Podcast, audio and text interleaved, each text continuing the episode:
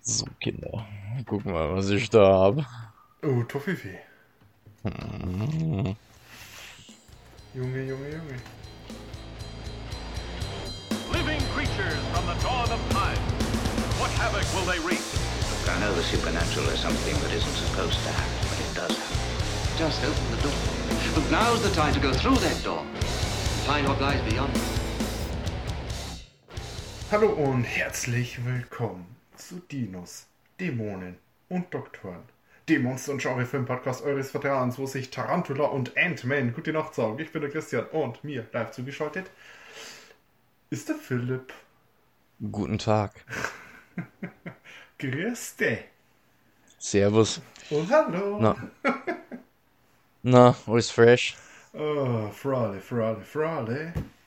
Ich habe erst, wahrscheinlich so wie du, vor kurzem unseren heutigen Film angesehen. Beziehungsweise ich kenne ihn schon lange, ich habe ihn wieder angesehen. Und es, es war mir ähm, ja ein Vergnügen erneut. Wir reden heute als ersten Film in unserem Themenmonat über menschliche Mutanten. Über den 1957er Streifen Die seltsame Geschichte des Mr. C. Beziehungsweise The Incredible Shrinking Man. Da, da, da. Yo, soll ich dann gleich mal starten mit äh, der Zusammenfassung oder wie machen wir es? Ja, komm, hau rein.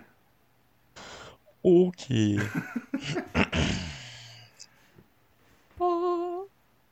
Bei einem kleinen, aber feinen Bootstrip wird Scott Carey einem seltsamen Glitternebel ausgesetzt. Erst später zeigt sich die fatale Wirkung des vermeintlich nukularen Niederschlags. Das Wort heißt Nukula. Das Wort heißt nukular. Scott wird fabulous. Nein, Scott schrumpft natürlich. Äh, täglich wird er ein kleines Stückchen kleiner. Doch Manly Man Scott leidet nicht nur körperlich an seinem stetigen Schrumpfprozess. Auch psychisch macht es ihm zu schaffen. Die Beziehung zu seiner hingebungsvollen Frau Louis. Louise? Louise? Wie hieß die gute Frau? Luis! Hey, Luis! Hey, Luis! Äh, das probieren wir nochmal. Die Beziehung zu seiner Hingebungsfrau, hingebungsvollen Frau Läusel muss seinen frustrierten Wutausbrüchen standhalten. Als Scott Kindesgröße hat, scheint etwas Hoffnung aufzukeimen. Da er die kleinwüchsige Clarice kennenlernt und die Ärzte ein scheinbares Mittel gegen den Schrumpfvorgang gefunden haben. Dies währt jedoch nicht lange und das nächste Mal, als wir Scott sehen, ist er lediglich handgroß und wohnt in einem Puppenhaus. Nachdem sich der Stubentiger heimlich ins Haus schleicht und Scott in den Keller hetzt, wird er tot geglaubt. Allerdings setzt sich dort, in den für ihn unendlichen Tiefen des Kellers, sein Überlebenskampf weiter fort. Wie ein Däumlings Robinson Crusoe übernachtet der inzwischen auf Millimetergröße gestumpfte Scott in einer Streichholzschachtel und führt einen erbitterten Todeskampf gegen eine Hausspinne, dem Alpha Predator des Kellers.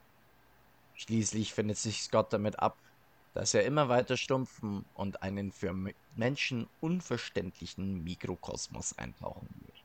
Philipp, wenn du den Film anguckt hast, äh, hast du mir dann noch geschrieben, du hast doch was anderes vor dem Film erwartet. Was hättest du denn gedacht, dass der Film ist? Was hat dich denn Also, so überrascht? Ähm, also er, er war einfach insgesamt einfach anders als das, was ich jetzt grundsätzlich äh, von ihm erwartet habe. Ähm, was man dem Film anmerkt, was ich dann auch gesehen habe, ist, dass er eine Verfilmung eines Romans ist. Und der Film wurde gemacht zu einer Zeit, wo der Film an sich vielleicht noch nicht in seinen, nicht mehr in seinen Kinderschuhen war, aber er war jetzt auch noch, ja, ähm, es, es gab einfach noch so, so einige Dinge, die noch nicht ganz so etabliert waren. Zum Beispiel ist in dem Film unheimlich viel Voice-Over. Also es wird viel aus der Ich-Perspektive erklärt von unserem, unserem Hauptcharakter, von unserem Manly Man Scott, Mr. ähm, C. Mr. C. Mr. C, Mr. Carey. Äh, wo viel aus der Ich-Perspektive erzählt wird. Also da ist viel Exposition dabei, wo die Gemütslage erklärt wird und so weiter, was man heutzutage eigentlich nicht so ja, äh, dominant mehr eigentlich unbedingt macht, außer Ja, man will jetzt mal wieder vollkommen ausbrechen. Äh, fand ich aber in dem Fall gar nicht so störend. Ähm, was ich auch nicht so erwartet hatte, war, waren diese vor allem zum Ende hin tief philosophischen und äh, Three Deep Five Me Talks ähm, von ihm über die Unendlichkeit und das Infinitesimal und so weiter und so fort. Also äh, das fand ich dann direkt wieder interessant. Also muss man dann auch irgendwie, denke ich, ein Mensch dafür sein. Äh, da denke ich, scheiden sich dann die Geister auch, ob das jetzt gut oder schlecht war. Aber mindestens interessant war es mal. Also der Film insgesamt von seiner Struktur ähm, hat ein sehr gemächliches Tempo. Ähm, ist jetzt keine Action-Story oder so, bis auf eben dann den großen Kampf gegen die Hauskatze und gegen die Hausspinne. Aber es, es, es war einfach vom ge- gesamten Pacing und von, von der Art, wie die Geschichte erzählt wird, nicht unbedingt das, was ich beim Titel an sich erwartet hätte. Wobei ich dir ehrlich- ganz ehrlich auch nicht sagen kann, was ich erwartet habe. Also kann ich dir nicht sagen. Es war einfach nur, der Film war, finde ich, mal ein bisschen anders. Und vielleicht geht man beim, äh, bei dem Titel Incredible Shrinking Man mehr so von so einer Abenteuergeschichte aller Liebling, ich habe die Kinder geschrumpft das. Und äh, der Film, der macht ja dann zumindest in die ersten zwei Drittel mehr, ja, mehr so ein psychologisches Drama draus. Mhm. aus der Story. Ähm, was das Buch angeht, das hast du auch angesprochen. Über das können wir dann später noch reden, weil der Christian, der hat dieses Buch auch gelesen und hat das auch hier liegen. Das habe ich schon mit. Ich, hasse Leute, die von sich in dritter Person sprechen. Das macht der Christian öfters. du solltest so einen Christian deswegen nicht hassen.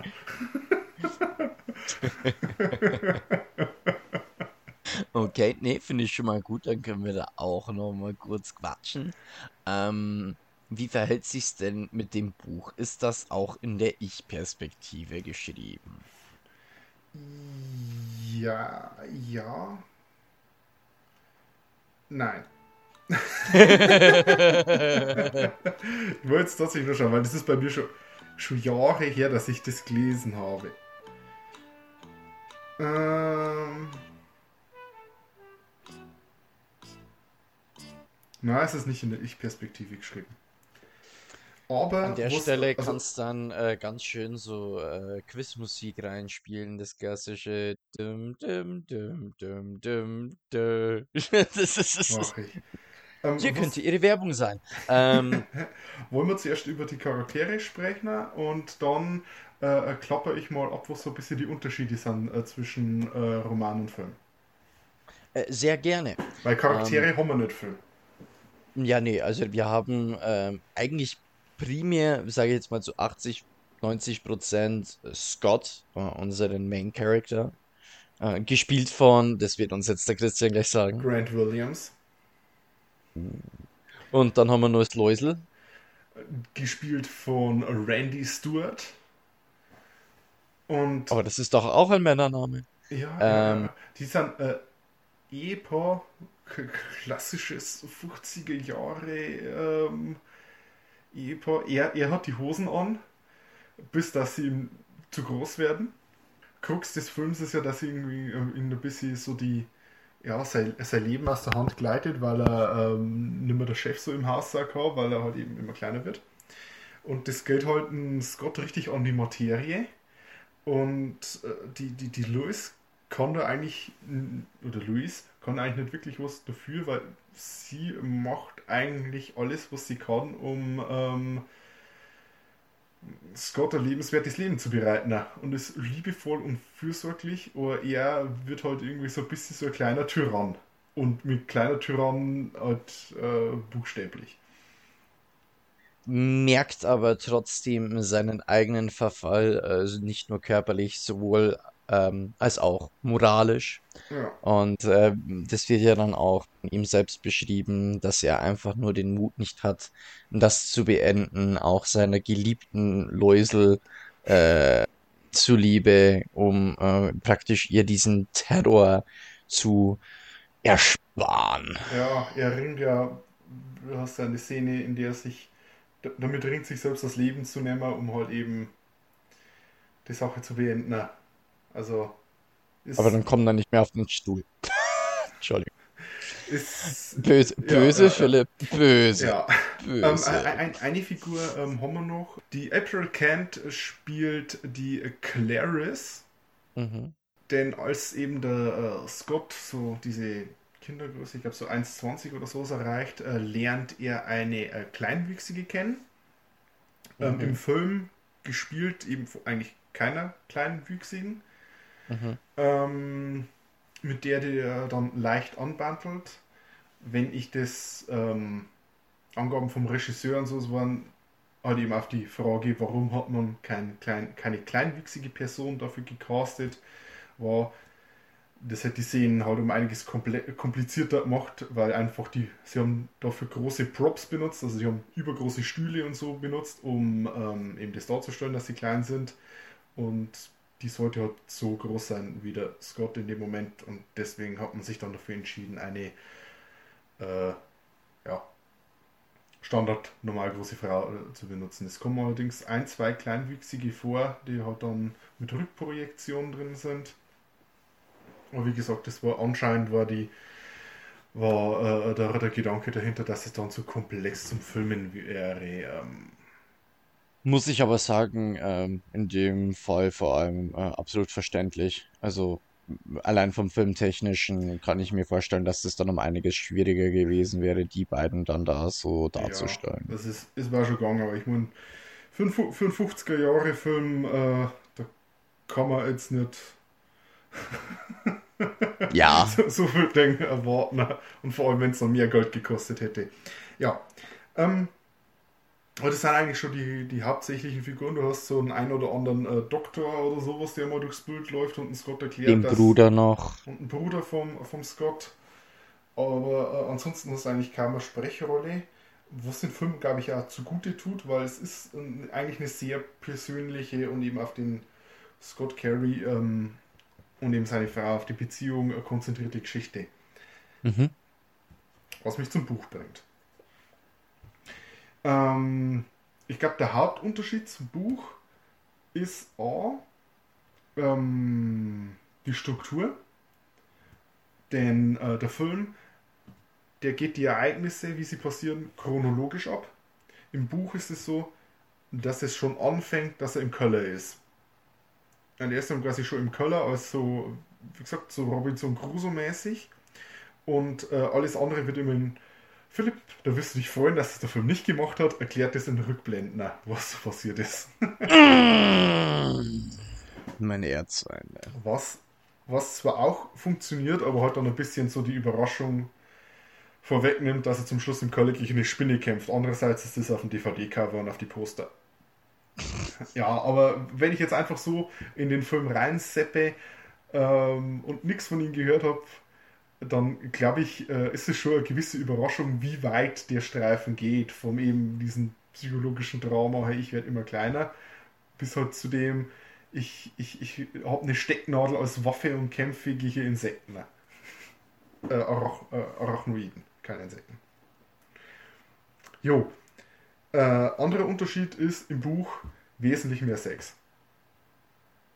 Die Nice. Sex also die ganze, äh, se- sexuelle, As äh, der ganze sexuelle Aspekt ist im Buch auch aufgerollt, dass er halt sich dann eben, ja, als Mann, äh, der seine Frau nicht mehr befriedigen kann, eben auch ähm, hier, äh, ja, nicht mehr komplett fühlt. Ähm, die äh, kleinwüchsige Dame, mit der hat er dann auch ein Techtelmechtel. Ach nein, hör auf. Und Das ist aber ein böser, böser Junge. Und es äh, gibt, äh, wenn ich mich recht entsinne, auch eine kurze, äh, äh, äh, kurze Zusammen, ja, Auseinandersetzung mit dem Pädophilen. Also, dass er da einen äh, entwischt. Und Oh. ähm, er hat im Buch hat er auch eine äh, junge Tochter. Ah.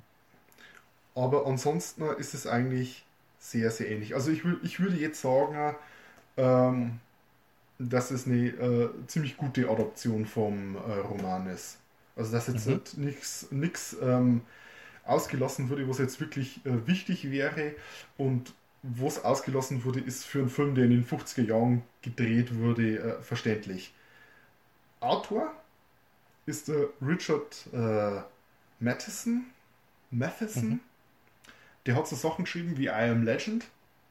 Das dann Ah. eben verfilmt worden ist zu ähm, nicht nur der ähm, äh, Will Smith-Film, sondern auch Omega Man und äh, The Last Man on Earth mit Vincent Price. Das ist meine Lieblingsversion von der Story.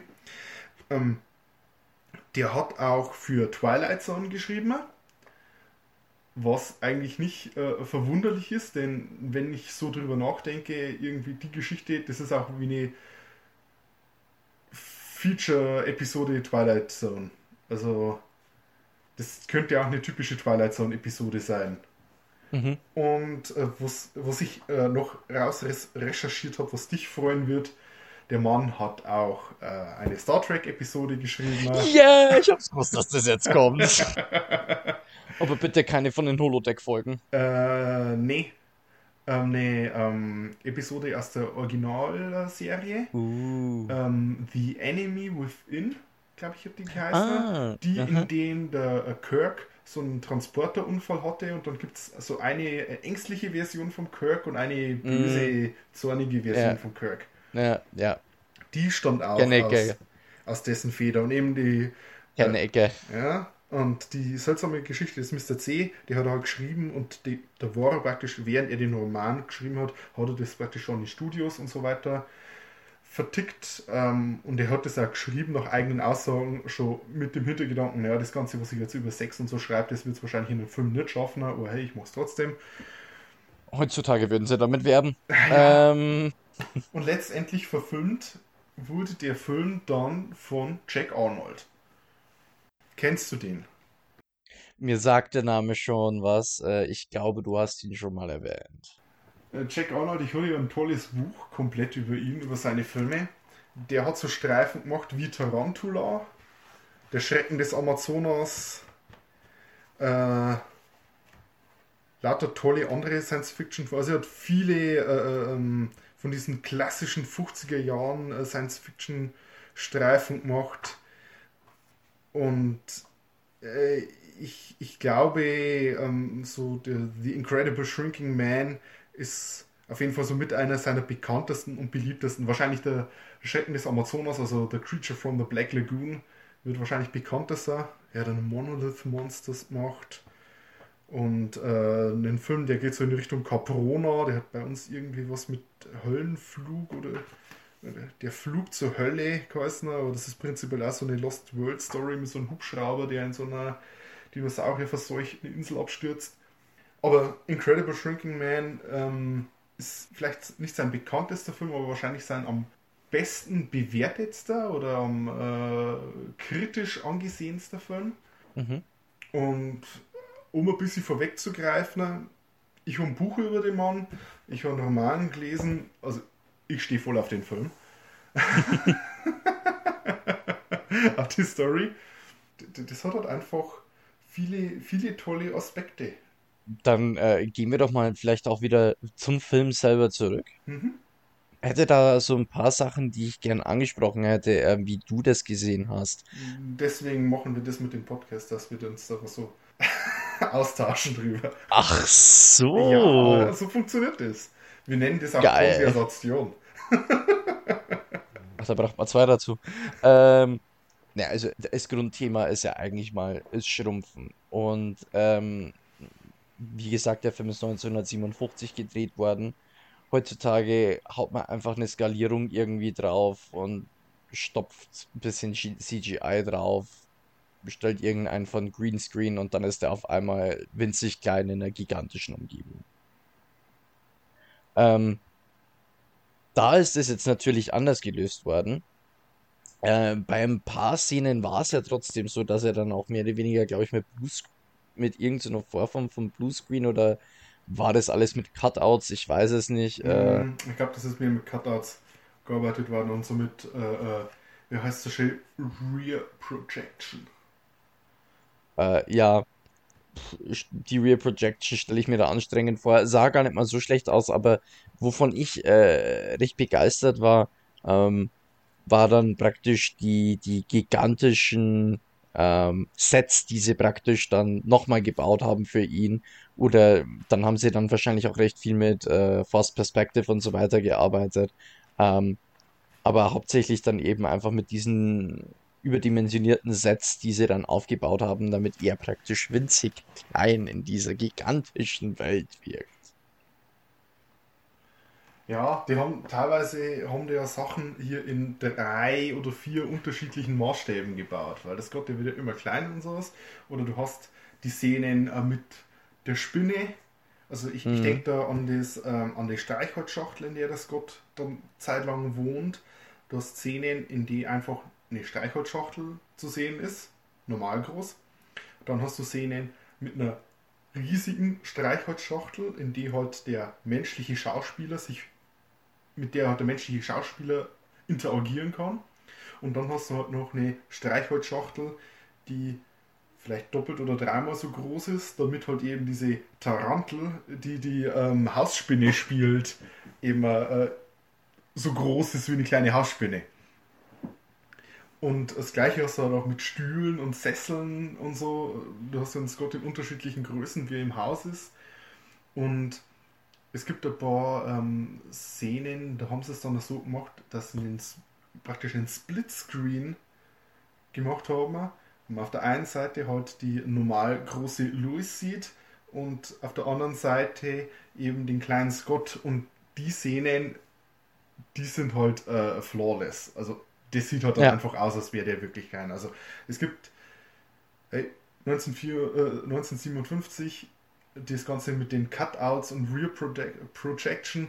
Das sieht zwar cool aus, aber man sieht auch, dass das ein Fe- Effekt ist. Aber Ja. teilweise diese Szenen, die sie eben so mit Splitscreen gemacht haben, die könnte man heute nicht wirklich besser machen.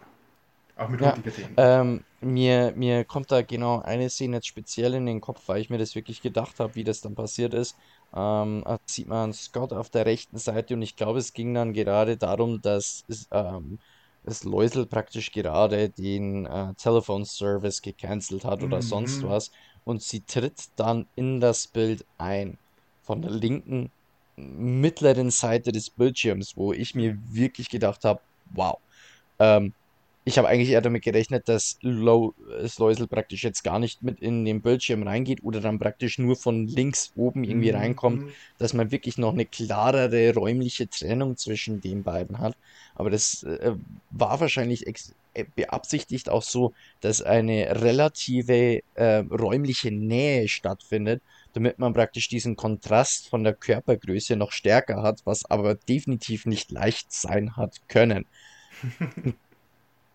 Das war wirklich, wie du schon sagst, also das war extrem gut umgesetzt und das sah spitzenmäßig aus. Mhm. Du hast die, die ganzen, wenn wir schon so ein bisschen über die Effekte reden, ich finde das äh, cool, was die teilweise so Auge fürs Detail gehabt haben.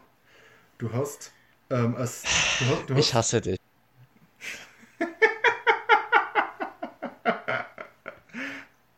Soll ich dir jetzt mal mein Top, äh, mein Top äh, Zitat vorlesen? äh, mach, wenn du willst. Auge, Schrägstrich, Liebe zum Detail.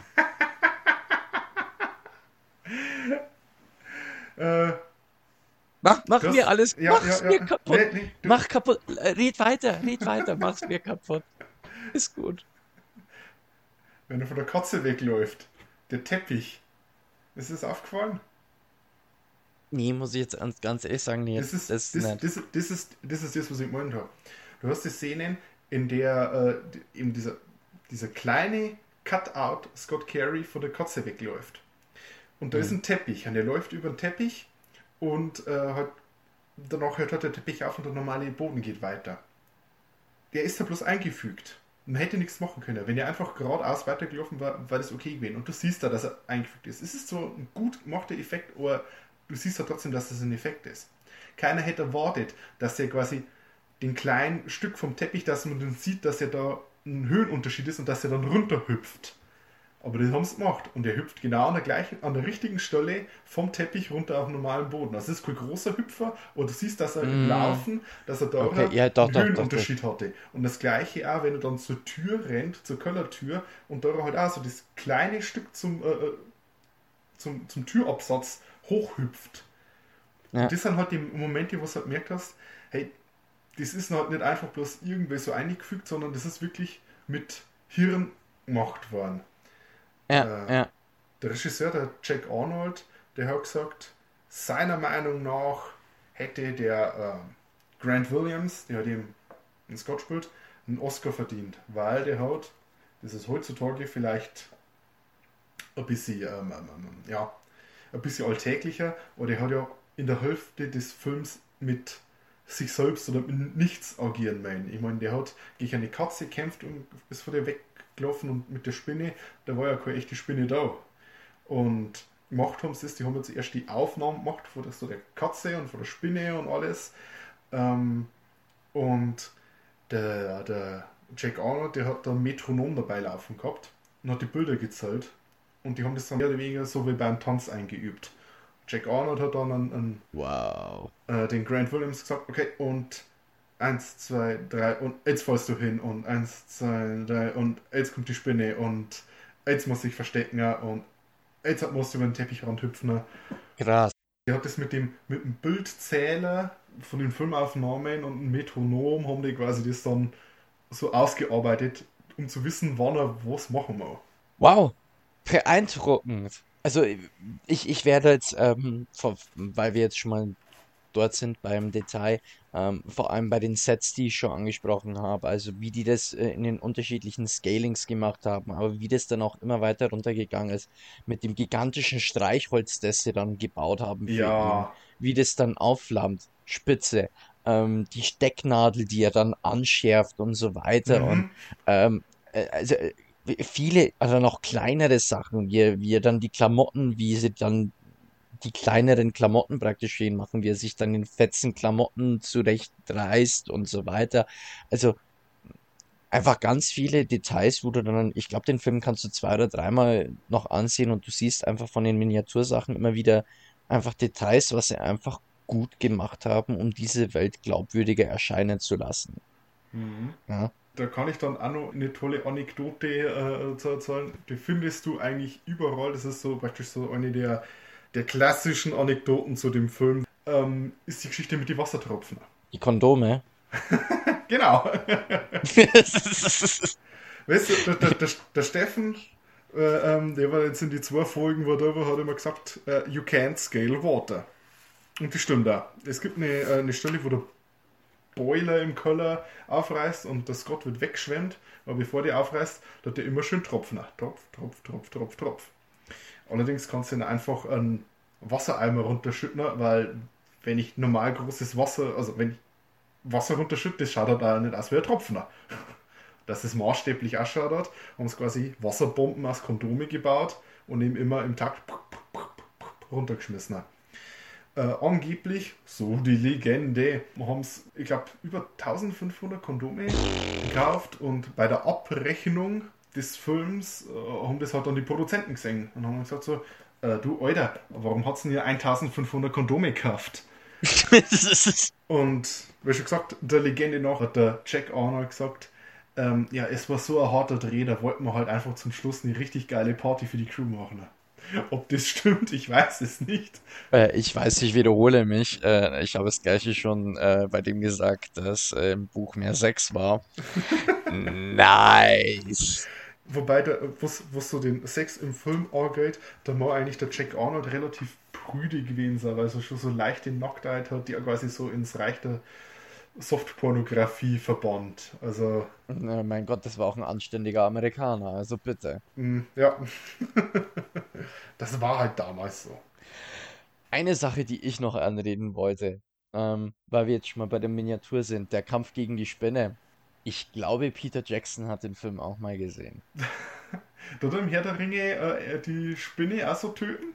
Mich, mich, äh, Also im Buch? nee, also mich, mich hat die, äh, ich weiß nicht, ist glaube ich in der Special Extended Edition, ähm, als äh, unser Held äh, Scott unter die Spinne rollt und dann praktisch mit seinem Dolch, mit seinem Schwert, mit seiner Stecknadel nach oben stößt und dann diese Gülle auf ihn runtertropft. Erinnert mich doch ein bisschen so an eine Szene aus Herr der Ringe bei eben, Gott, jetzt müsste ich lügen, ich glaube es war Sam, der dann ähm, gegen Shelob beziehungsweise gegen, äh, wie heißt äh, in der deutschen Version heißt sie Kankra, glaube ich. Kankra, ja. Warum die Übersetzerin damals auch immer auf die Idee gekommen ist, Shelob in Kankra zu übersetzen. Egal. ähm, auf jeden Fall gibt es da, glaube ich, auch eine Szene, in der ziemlich in ähnlicher Manier unter Shelob rollt und dann eben äh, ähnlich sieht man dann einfach, okay, die Spinne hat hier einen weicheren Teil. Und das hast du dann auch in so einer Filmaufnahme in unserem heutigen Themafilm gesehen und er sticht einfach nach oben rauf. Und also, es ist jetzt vielleicht nicht eins zu eins das gleiche, aber es hat mich stark daran erinnert und deswegen glaube ich, äh, das fand ich dann irgendwie ganz witzig, weil ich mir dachte, so, also, ah, Peter, I see you, I see you. Also ich mir auf jeden Fall gut vorstellen, dass der Peter Jackson den Film äh, angeschaut hat und gefeiert hat, weil das ja, ja, ja. Das glaube ich war, ist genau in sein, äh, äh, sein, äh, sein Wieder. Geht es sei wieder, genau sei wieder. Ähm, ja, muss ich aber auch sagen, Kampf gegen die Spinne ähm, war, wie, wenn du das jetzt sagst mit dem Metronom und so weiter, äh, kann ich mir gut vorstellen. Es gibt einfach ganz andere Filme, äh, vor allem auch jetzt mit Stop Motion oder so, wo jetzt andere Schauspieler mit Nicht-Schauspielern müssen. Mhm. Da wird dann halt ein bisschen mit äh, jetzt bin ich mal an sowas denke, ich muss da oft mal an sowas denken wie Sindbad oder was, wo sie dann mal gegen eine riesige Shiva-Steinstatue kämpfen. Das Kali. ist mir dann immer im Kopf. Oder war es Kali? Mhm. Die mit den mehreren Armen, genau. Und dann fuchteln die halt mit ihren Säbeln in der Luft rum und dann pff, passiert halt was. Ähm, ist in dem Film jetzt weniger so. Es ist jetzt natürlich nicht so der Fokus auf die Action, aber da, wo mal was ist, da sieht es zumindest mehr oder weniger schlüssig aus. Ja, also. Dann einmal über den Ray Harryhausen Film Trash talken, ich sag's da.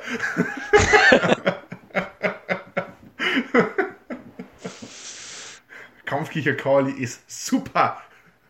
Na, aber ich stimme dazu, ähm, das Gott gegen die Spinne, das ist wahnsinnig spannend und halt auch über weite Strecken überzeugend. Und es sieht halt halbwegs nach einer Choreografie aus, ne? Ja, und das haben sie sich mehr oder weniger aus die Finger saugen müssen, weil so eine Spinne kannst du halt nicht wirklich trainieren. Sie haben halt ein bisschen geschaut, sie haben ein bisschen mit Druckluft die Spinne äh, dazu angeregt, in die richtigen Richtungen zu gehen. Das ist ah. was, das haben sie aus äh, Tarantula gelernt. Den hat Jack Arnold zuvor gemacht. Dahingehend wollte ich dich eh tatsächlich wirklich noch fragen, weil ich fand es faszinierend, dass die Spinne tatsächlich irgendwie dann auch mal auf die äh, Schachtel draufgegangen ist, auf die Streichholzschachtel und so weiter. Also das muss ja so gewollt gewesen sein, wo ich dann gesagt hätte, haben die da was zum Futtern versteckt oder sonst irgendwas, dass die da eingezogen wird.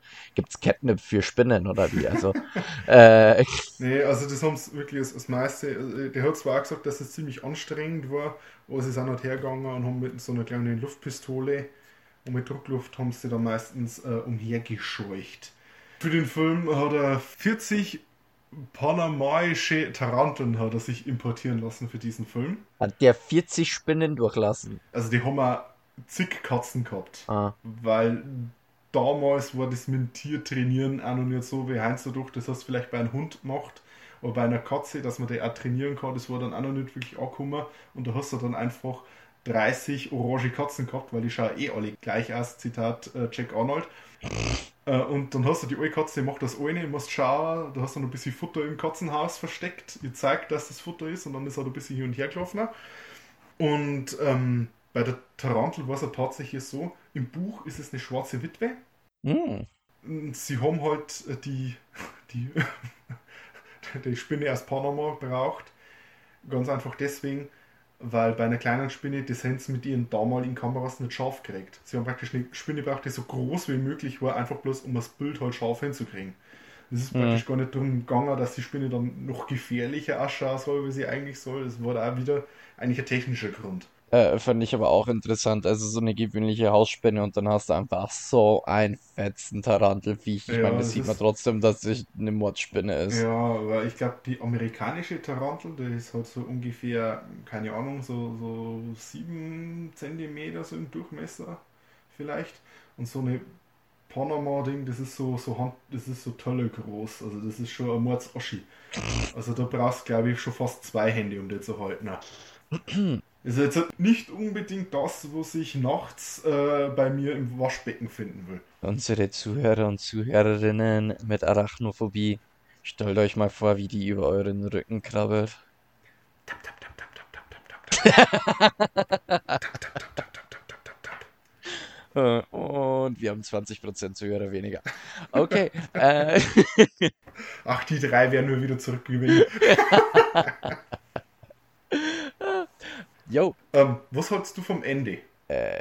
interessant. Also, ähm, ich, ich muss sagen, also der Film ist zum großen Teil ist der so für mich so ein bisschen so vor sich hingelaufen und dann gab es halt am Ende auch mal so ein bisschen die Action. Aber das Ende war dann das, ist ich, ich bin so ein kleiner Sucker für Philosophie und solche Geschichten. Ich äh, mag sowas. Und äh, Infinitesimalrechnung hat mir auch ganz gut gelegen auf der Schule. äh, deswegen habe ich auch nur verstanden, was der am Ende gesagt hat. Das fand ich sehr schön. Sehr schlau, sehr Äh. Sehr ja, schlau, danke, Philipp. danke, danke, danke, danke. Äh, ja, nee, also fand ich tatsächlich echt interessant, wie welches Ende der dann halt eben genommen hat. Ähm, war vielleicht fast ein bisschen dick aufgetragen.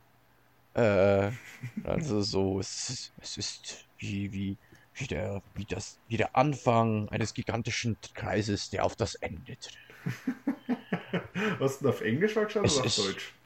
Auf Englisch, auf Englisch, selbstverständlich auf Englisch. Es, es ist, es ist der Beweis, dass das unendlich Große und das unendlich Kleine viel näher beieinander liegt, als man meinen mag. Also, äh, fand ich cool, aber ich verstehe auch, wenn jetzt Leute sagen, ja, das war jetzt schon ein bisschen äh, three type, ja, ja, too deep for me. So, die Richtung. Im Film redet ihr ein bisschen so, äh, für Gott gibt es keine Null, für Gott gibt es kein Nichts, er existiert. Äh, Im, Im Buch ist es äh, eher mit Natur. Äh, weißt, das ist ein bisschen so ein Trigger für mich, wenn ein Science-Fiction-Film äh, irgendwie mir mit Religion daherkommt, wo eigentlich. ja, Ja. Es, es war 1957. Ja, also, also es, ist, das, es war jetzt nicht so wie ein Krieg der Welten, sondern es war halt einfach halt im Sprachgebrauch. Weil, weil, weil sagt er im Buch, sagt er, immer hatte er in den Begriffen der Welt, der Menschen und seiner beschränkten Dimensionen gedacht. Er hatte sich über die Natur erhoben und das Metermaß war eine Erfindung der Menschen. Und für einen Menschen war 0 cm gleich nichts. Für die Natur jedoch gab es keine Null. Das Dasein setzte sich in endlosen Zyklen fort. Und so weiter und so fort. Ja, da wird dann nur ein bisschen drauf eingegangen, also bloß wirklich kurz drüber eingegangen, dass er sich wie äh, so eine Schwammkleidung macht und ein bisschen so beschrieben, weil so der Mikrokosmos ausschaut. Also das kann man sich dann vielleicht so ein bisschen vorstellen, wenn man Ant-Man angeschaut hat, wenn er dann so in die ganz mini kleinen Sachen schrumpft. Ja, aber das Studio hätte gern ein Happy End gehabt. Die hätten sich eigentlich gewünscht, dass er wieder normal groß wird. Aber Jack Arnold hat es davon überzeugen können, mit so einem philosophischen Ende, dass so ein Film besser ist. Und ich glaube, können wir beide sagen, dass er recht gehabt hat. Ja, definitiv. Okay, ähm, ich hätte mal gesagt, wir können uns zu den Top- und Flop-Momenten übergehen. Ja, wenn du meinen Top-Moment Philipp, willst du dein, dein Top-Moment? Nochmal genau, wie Mhm. ich das gesagt? Das Auge fürs Detail. Hast du da vielleicht noch ein anderes Beispiel dafür? Die, die großen Beispiele habe ich ja schon genannt. Also einfach die Sets fand ich einfach sehr schön, ähm, die sie dann halt eben im Scaling hatten. Ja, also das finde ich war einfach sehr schön umgesetzt. Das war über weite Teile einfach glaubhaft durch Liebe zum Detail bei den Sets dargestellt, dass der gute Mann jetzt halt einfach mal schrumpft und kleiner ist als seine Umwelt. Ja. Und dann noch den äh, äh, Vordings für Herr der Ringe. Das, äh, das ist auch cool. Kampf gegen die Spinne, super. Eine Sache, die mir jetzt noch einfällt, Ja? nehme ich jetzt einfach mal in die Top-Momente mit auf. Ähm, ich finde es einfach schön, dass, ähm, ne, beziehungsweise, wie sage ich das jetzt? Man merkt irgendwie da anhand dieses Films wieder, dass jedes Zeitalter oder jede Generation an Science-Fiction-Filmen so ihr eigenes Trope haben oder jede Welt ihr eigenes Trope haben als Erklärung für irgendwas, was sie nicht erklären können. Von 1945 bis 1970 irgendwas passiert. Radioaktiv, Alter. Ja. Äh, irgendwie später dann mal sind es irgendwelche Strahlungen oder sonst irgendwas. Genetik.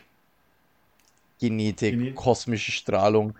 Jetzt sind es derzeit ist es Quantenphysik, also Ja. die äh, auch Zeitreise. In Star Trek war es dann immer, das sind Tachyonen. Tachyon. Äh, wir müssen, die Erde explodiert, wir müssen einen Tachyonenimpuls aussenden. Wir müssen auf jeden Fall Äh, das, das Tachyonenfeld, wenn wir da mit, mit einem Strahl äh, negativ geladener Tachyon bombardieren. Wow, wow, wow, wow, wow. Also da muss man erstmal sagen, Tachyonen sind einfach nur Partikel, die in der Zeit zurückreisen und dementsprechend auf der vierten Dimensionsstrahl rückwärts reisen, ja. Dicker. Also, komm mir nicht hier mit so Pseudo-Facts um die Ecke.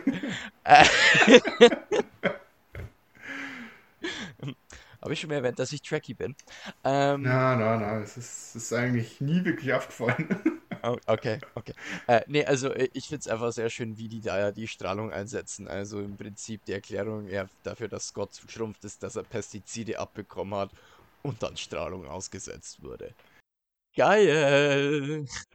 Äh, Das ist eigentlich das Schöne daran, sie sind sich ja nicht wirklich sicher. Sie haben eigentlich Nee. keine Ahnung, was passiert ist. Das ist halt so, Also vielleicht Radioaktivität oder so. Pestizide, Radioaktivität, Schrumpf. Okay. Glitzernebel. ich finde, umso mehr der Film das erklärt hätte, äh, Ja, also ja, je mehr das erklärt hätte, das hätte ihm bloß geschadet. Ja. Er hat bloß gesagt, okay, komischer Nebel, das passiert jetzt. Halt. Warum das geht ja nicht, wo, was Mhm. das verursacht hat. Es geht ja darum, was passiert. Äh, ja, bei den meisten Filmen geht es um was passiert. es geht nicht um die Ursache, sondern um die Wirkung. So. Wo waren wir? Dein Top-Moment. Mein. Top-Moment, genau, stimmt. Hab ich. Existiert. Hast du? Hab ich, hab ich. Ähm, du hast zu, zwar schon ein bisschen vorgegriffen, aber ich habe dann nicht zum Jammern angefangen, so wie es du gemacht hast. Komm, Leute, ein bisschen aufzeigen. Nee, ähm, ich, ich habe es als Prepping eigentlich für den Spinnenkampf toll gefunden. Wenn er so hergeht und sich so seinen Enterhaken baut und den verbiegt und dann seine Nadel nimmt und den so am Boden scharf schleift und sowas. Das hättest du in keinem anderen Film gesehen. In jedem anderen Film hätte er einfach die Nadel ausgezogen und das war dann seine Waffe gewesen. Oder dass er nur eine Szene kommt, weil, weil die, die Dinge Außer es wäre der A-Team der Film gewesen. Dann hättest du auch so eine Montage gehabt. Äh, achso, es war der tatsächliche 18-Film, weil der war irgendwie so.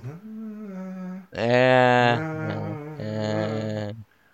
Oder, also ich, ich, ich- muss ich jetzt auch sagen, weil du das sagst, ich bin auch ein Sucker für einfach gute äh, Gearing-Up-Montages. Ähm, allein, allein sowas wie bei ähm, Evil Dead 3 oder so. Äh, Man hätte es nur toppen können, indem man A, sich nur äh, so äh, schwarze Streifen auf die Augen machen will, so die Schminke, so, so die Conan der Barbar-Schminke oder die, die, ja, wie heißt der, John Matrix in Phantom Commando, Ja. die, die, die Schminke hat noch gefeiert. Und so acht Gurte, was ich tschuk, tschuk, Und dass er sich den Kopf rasiert oder so. eine Stirnband. Jetzt Ja. das, Oh das ja, Rainbow ja, Stirnband, hätte das immer machen Wo- genau.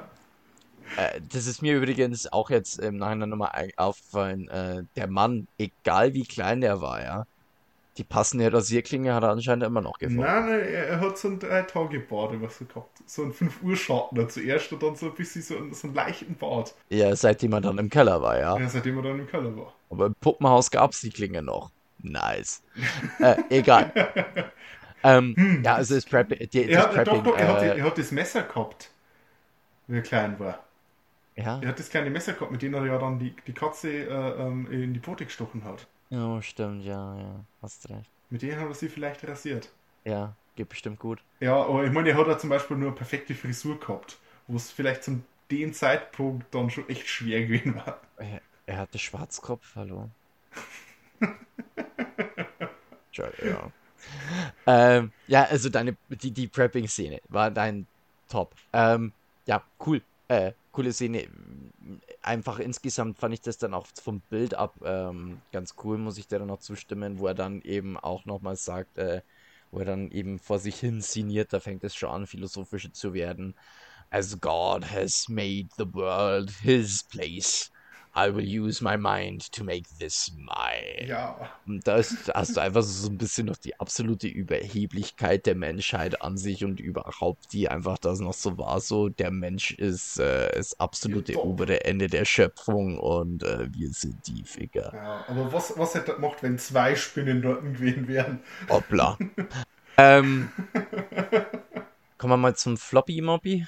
Floppo. Ja, ja, ja, ja. Willst du zuerst? Ja, das Ding ist, ich, ich habe mich ehrlich gesagt schwer getan, so einen richtigen Flop-Moment zu finden, weil es einfach, finde ich dann, also die, die, die Handlung war, plätschert halt so ein bisschen vor sich hin, also wie du schon gesagt hast, das ist im ersten Teil eher mal so eine psychologische Analyse ist, so, so eine psychologische Studie, Charakterstudie auch, ähm, konnte ich jetzt eigentlich nicht wirklich viel so einzelnen Finger drauflegen, ähm, was ich am Anfang mal gesagt habe, was eigentlich ganz gut funktioniert, ähm, finde ich persönlich für mich dann aber trotzdem ein bisschen lahm und das ist so der Erzähler.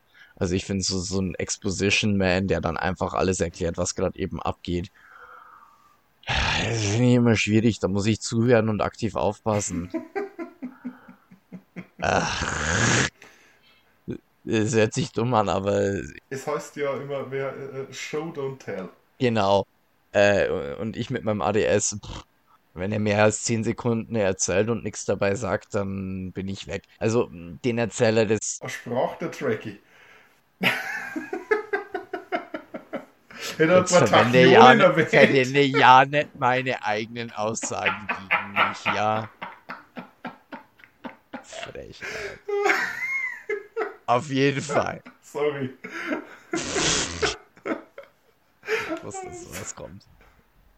Ähm, ja, also es, es ist stark Geschmackssache, aber für mich hat jetzt der Erzähler dann teilweise nicht ganz so abgeholt und so ein bisschen aus dem Tritt gebracht. Ist aber auch mal wieder Motzen auf hohem Niveau. Mhm. Ich hab als Flop-Moment, wenn ich, äh, wenn du fertig Ja, bist, ich, ja, bitte, Ähm, bitte, bitte, bitte, bitte. Äh, ha- Du ich darfst. eine, ein, habe ich eine Special Effect Szene, die mich von Anfang an gestört hat. Das er so nicht gebraucht hätte. Der ist eingebaut worden, bloß um noch mehr Spannung zu generieren. Aber das ist halt einfach komplett unglaubwürdig. Das Mhm. ist die Szene, in der Scott an der Kellertür steht. Und, dieser, Oh, und die Katze dieser, entge entgegenwirkt. dieser 3 cm große Scott Ja. die Kellertür zuhält gegen die Katze, die so schon zur Hälfte die Tür offen hat. Und nee, du. Das, das, Ja, das, das nee, geht nicht. Das, das hätte nicht sein müssen. Da, da hätten sie Gold sparen können, wenn sie den einfach gleich so die Treppe runtergeschmissen hätten. Weil, wie gesagt, das, das soll halt nur ein bisschen Spannung generieren, aber das ist halt einfach unglaubwürdig. Aber wie bei Ja, dir auch, ja. das ist Motzen auf hohem Niveau. Also. Und mit Motzen auf hohem Niveau können wir dann eigentlich an unserem Fazit kommen. Mhm. Philipp, willst du beginnen? Also ich war bei langen Strecken vom Film bei einen Daumen runter, einen Daumen hoch. Also ich habe das Finale finde ich für mich hat es jetzt nochmal rausgerissen. Also ich gebe dem Film einen Daumen nach oben, ähm, ganz einfach, weil er ein wirklich starkes Finish hatte. Also mein persönlicher Geschmack ist einfach so bei so was langsam dahin plätschernden und Ge- Charakterstudien, die müssen dann schon wirklich interessant sein oder einfach Charaktere, die mich persönlich irgendwo interessieren, dass ich daran sage, ja okay, schaue ich mir gerne an, interessiert mich. Der Typ schrumpft, äh, ist ganz schlimm für den, war jetzt nichts, was mich so abgeholt hätte, aber im, im Ende hin, wie gesagt, ich, ich mag so philosophische Späße, das holt mich ab. Ähm, die, die Action ähm, mit der Tarantel und so weiter, wie, sie, wie er das alles aufgebaut hat. Ähm, also, sobald es dann in den Keller ging, fand ich es wirklich einfach spaßig und gut. Vorher, das war einfach so eine Geschichte, naja, die, die, die habe ich mir halt mal so mit angesehen, aber mich persönlich dann nur nicht ganz so abgeholt. Aber definitiv einen Daumen nach oben. Hat mir dann zum Ende hin im Nachhinein echt gut gefallen. Vielleicht vielleicht war dann für dich trotz deines ähm, Hasses auf Rückblenden dann die, die, Erzählweise mit dem äh, äh, Köller als Leitgeschichte und die Rückblenden, die dann halt den Weg dahin erzählen, vielleicht trotzdem interessanter gewesen, dass du durchgehend irgendwie diese, diese Abenteuergeschichte hättest und dann halt immer wieder, wie ist es zu dem Abenteuer gekommen? Hm, hm. Ne, hängt vielleicht auch zum Teil jetzt äh, die Ansichtsweise bei mir, wie gesagt, mit der, mit der Erwartung zusammen. Ich habe halt einfach keine Charakterstudie in diesem Sinne erwartet und dann war das irgendwie so ein bisschen so. Ähm, Mhm. ist vielleicht auch meine Schuld, aber ähm, das ist mein Es Fazit. geht um, geht um deine Meinung zum Film, ähm, die ich dann immer sabotieren da und möglichst äh, so drehen will, dass es in meine Richtung geht. Ich habe dem Film schon einen Daumen nach oben gegeben. Lass mich in Ruhe.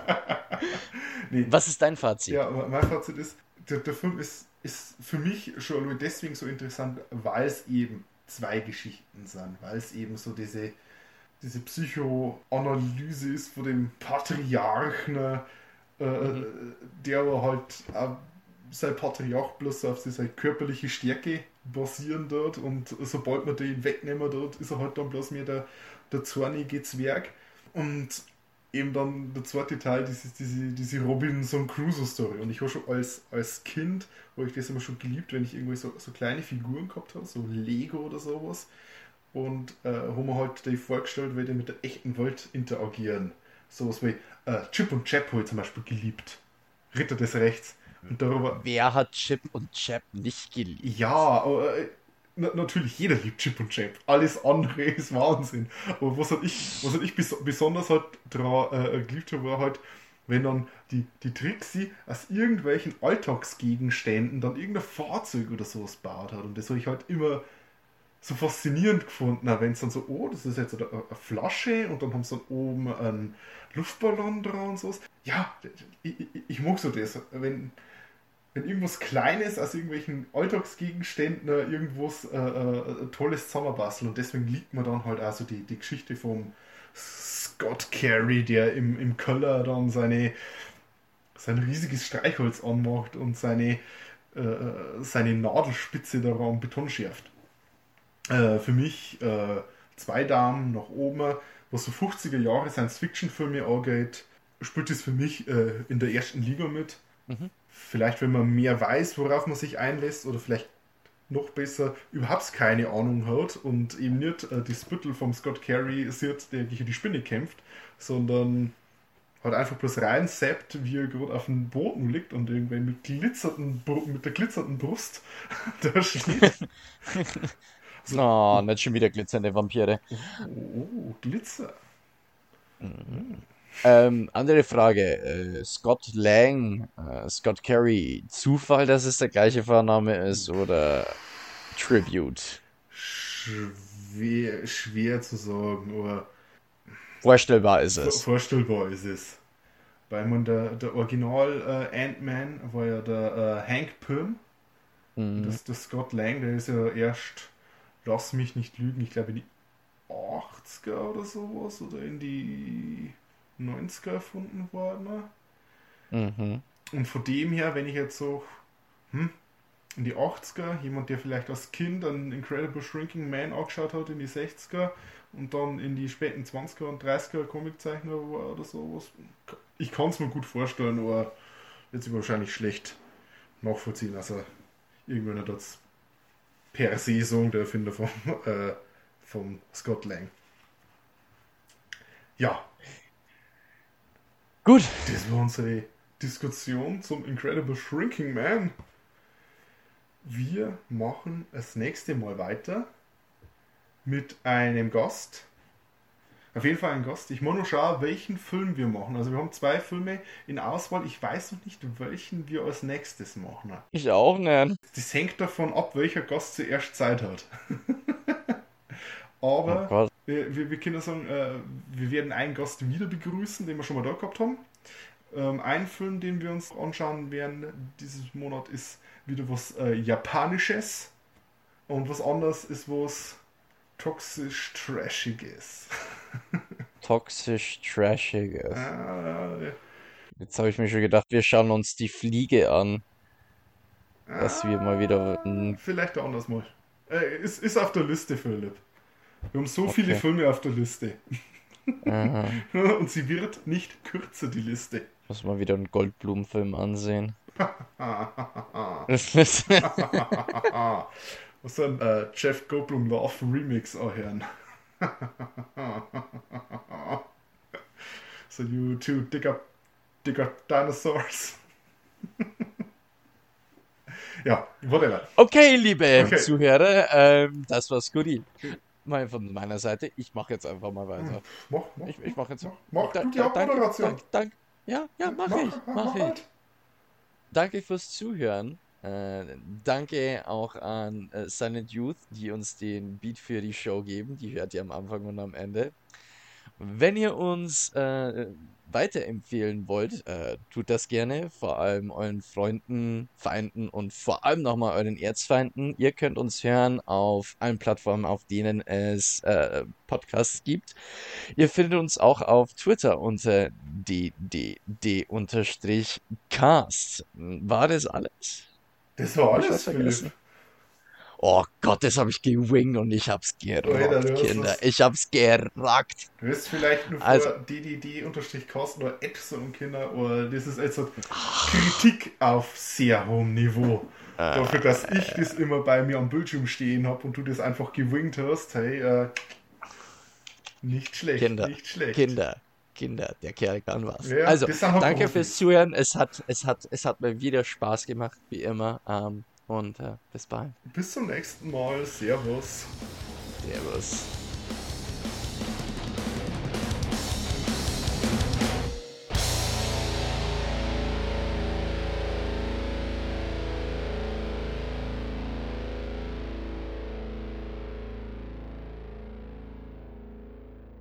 Philipp, der, halt ein, das ist halt ein Hund. Äh, Der macht, der macht das halt einfach.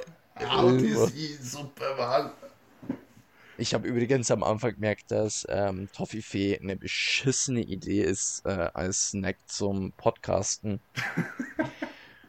Das Karamell bleibt dir in der Fresse stecken, das ist alles zu spät ist. Ich bin da gesessen, die ersten drei Minuten. Nom, nom, nom. Hast du mich deswegen mal ausreden lassen, oder was? Ja, ausnahmsweise.